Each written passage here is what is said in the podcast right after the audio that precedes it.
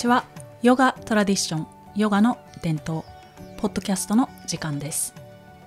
このポッドキャストは私中口智子がさまざまな観点からヨガの伝統についてお話しする番組です。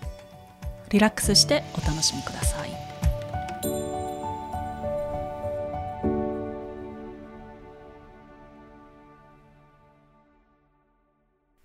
皆さん明けましておめでとうございます。年末年始はどのように過ごされましたでしょうか？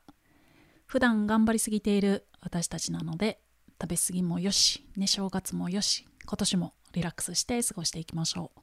本年もどうぞよろしくお願いいたします。はい、えー、では2024年最初のエピソードを始めていきます。すでにご覧になっていただいているかと思いますが、シュリカリの高野山ウェブサイト、高野山スピリットが出来上がりました。バガバンと私の思いがぎっしり詰まった内容になっていまして、今後の高野山でのリトリートやクラスなどはすべてこのサイトでお知らせしていきます。コンセプトや私の思いもすでにご覧いただいているかと思いますが、今回のエピソードではその中のキーワードでもあるアイデンティティについてお話しします。えー、これは、えー、これはこれはとても大きなトピックです。生きていく上での基本中の基本ですが私たちのほとんどがわからなくなってしまっているものだと思います。私自身師匠バガバンにいろいろなことを教えてもらいながらヨガを伝えることで日本人を含め世界中のみんなが人生で悩んでしまう理由がわかるようになりました。もちろん自分自身の人生での迷いの理由そしてその構造とか解決策もはっきりと分かってきました、えー、このことはいろんな視点からお話しできるんですけれども今回はアイデンティティって何だろうというところからえー、学んでみたいと思います。アイデンティティとフィクションというテーマで教えてくれているバカバンの話を日本語で朗読します。では始めていきます。アイデンティティ。ふう、アハムカラ。タントラにはアイデンティティという概念があります。タントラにはエゴという概念はありません。現代社会にはエゴという言葉があって例えば私が話しているのを撮影してこんなことを言う人もいるでしょう。どれだけ彼が自己中心的か見せることができるよとね。いやいや私はハッピーに表現しているだけです。エゴという概念はおかしな概念ですね。それによって他の人をジャッジしてしまう。タントラではとてもシンプルな概念がただあるのみです。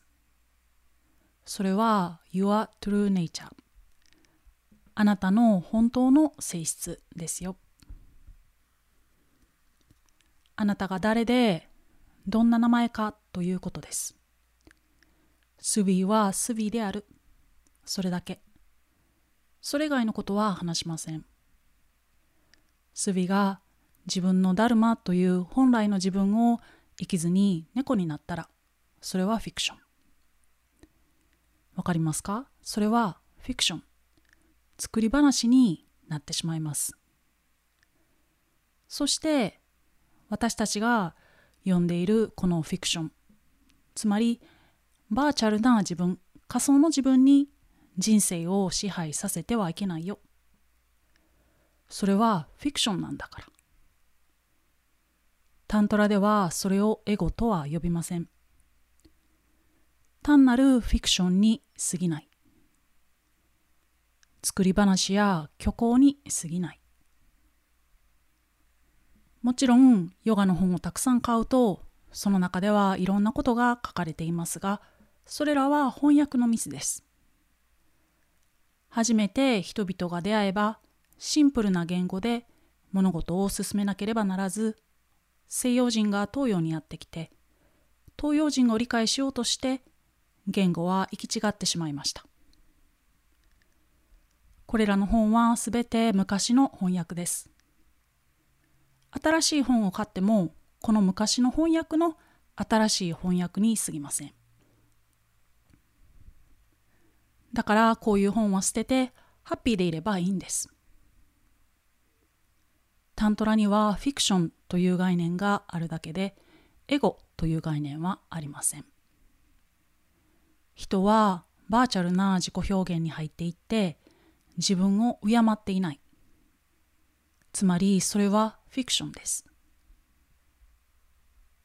人間誰も身勝手な人はいないし誰も間違ってはいないしみんなが正しい。ただ時に私たちはおかしくなってしまう。これが私たちの人生での問題です。だから私のようなおじいちゃんが元の列に戻してあげて歩きなさいね。自分のためにまっすぐ歩きなさいねと言うんです。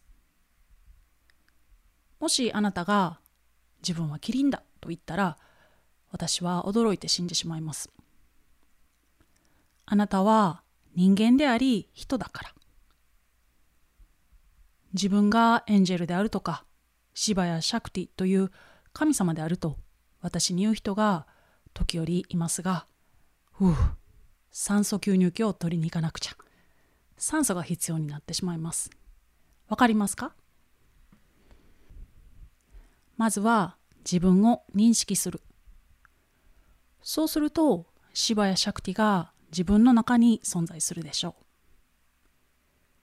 フィクションを持っていると、それに有効性を与えようとする。例えば、毎日。私は自分の怒りにマインドフルである。私は自分の怒りにマインドフルである。おーん、私は自分の怒りにマインドフルである。というようなことになってしまいます。でも、これは実際、無意識に怒りを改めて印象づけています。そしてどうなるかというと、自分のソフトウェア、最近では neuroplasticity と呼ばれていますが、これがそのように機能してしまいます。自分のソフトウェアが怒りやそのような感情などと結びつきます。なぜなら、私は怒りを持っているという視点からいつも自分を観察していることになるからです。つまり問題を見つけ出そうとしている。とバガバンが言った後で生徒さんから「それは怒りの元を探そうとしているからでは」という発言が入ります。そしてこう続きます。それが私が言わんとしていることです。それが心理学です。私たちはいつも問題を探しに行こうとする。私の言いたいことがわかりますか？問題を探そうとしても問題は事実上フィクションです。だからそれを見つけるのは難しい。なぜならそれはフィクションだから決して見つけることはできません。例えば私がシンデレラと結婚したいとしよう。それは不可能です。自分の妻にシンデレラになるよう強いるのは不可能です。だからそのようには見ずに私が話していることは人生で新しい文化を受け入れてごらんと。何かとても新しいもの。自分のために、自分のためだけに。どんなものでもいいです。例えば仏教でもいい。ブッダは正しい言葉、正しい考え、正しい視点など素晴らしいことを話しています。これらは役に立つでしょう。存在の何かより大きな概念を受け入れてごらん。問題を探し出そうとしてはなりません。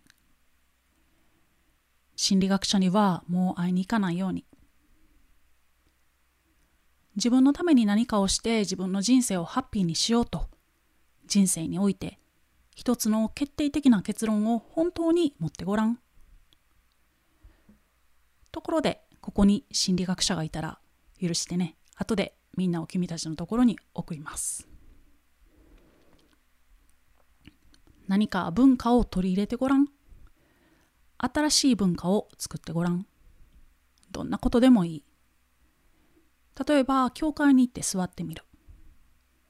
教会は素晴らしい場所です。私はキリスト教徒ではないけれども、教会はとても静かで美しくきれいな場所です。行って座ってごらん。ただ座ってごらん。お説教などは気にせずに、ただ座ってごらん。きっとすべてが自分に結びついて戻っていくのがわかるはずです。私は教会でも自分に結びつくし、シャワーを浴びていてもすべてと再び結びついて戻っていく。ああ、ハッピーだなと感じます。すべてを受け入れると、そこには否定がありません。受け入れなければ否定があります。そしてすべてを受け入れると七面鳥だって受け入れることができます。子供の時私にとって七面鳥はとても醜かったんです。首のあたりは毛がなく剥げていて私は七面鳥を見てクジャクと比較していました。こんなことをしてはいけません。七面鳥はそれ自体で美しい。クジャクはそれ自体で美しい。この対比や比較は恐れの感情から来ています。本当です。この比較は捨てられなければならない。自分を何かと比べてはならない。比較してはならない。他の人を比較してはならない。そんなことはしてはならない。ジャッジしてはならないよ。ジャッジしないというのが重要なことです。そんなことをやっていてはダメです。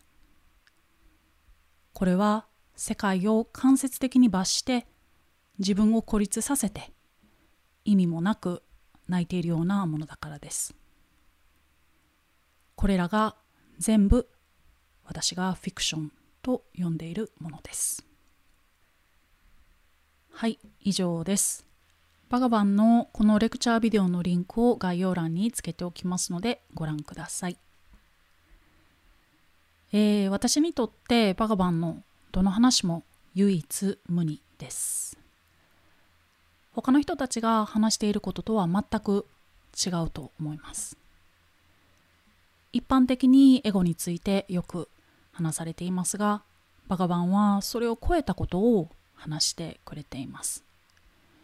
マインドフルも一般的によく知られていますが、バガバンはその基本と哲学、また誤解など、あらゆるものを考慮して一般論を超えた真実を語ってくれます。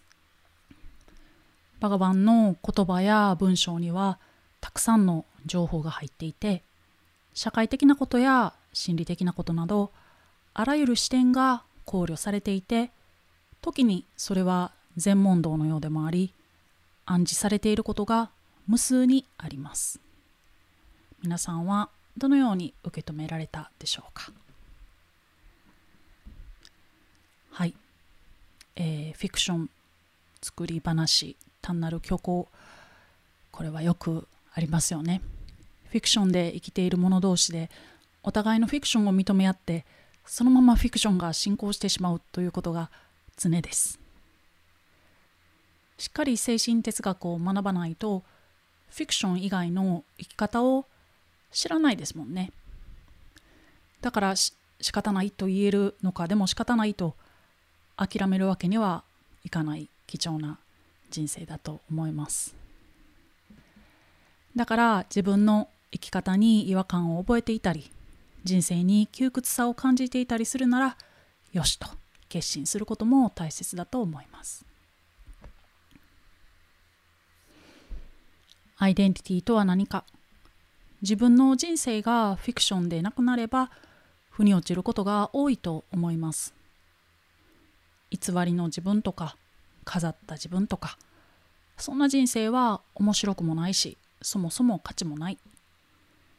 だから本当のアイデンティティを築いていきたいですね。えー、バカバンの話に慣れていない方に少しだけ補足すると例えばバカバンはヨガの本なんて読まなくていい心理学なんて無駄と言っているんではなくて精神的に幸せな生き方をしたいならヨガなどの経典を解読する必要もあるし現代社会の心理を学ぶためには心理学も学んで理解することが大切なのは当然です。バガバンは私たちが将来的に進んでいく道も理解した上で究極に大切な第一歩を教えてくれています。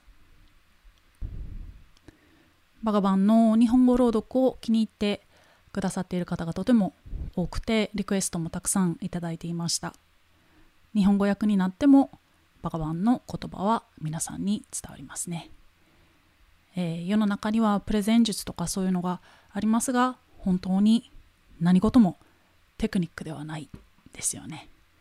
経験を積んで愛と知恵が具現化されている人間の言葉には誰もが真実を感じることができます。慣れていない方には分かりづらい言葉や内容もあるかもしれません。アイデンティティを語らずしてアイデンティティを語るバカバンを理解するには従来の考え方から自分を解き放ってみることをお勧めします。何度も聞くうちに瞑想のような深い学びに誰もが達することができると思います。では最後にバカバンの話の中から時期的にふさわしいものをピックアップして締めくくります。自分のために何かをして自分の人生をハッピーにしようと人生において一つの決定的な結論を本当に持ってごらん。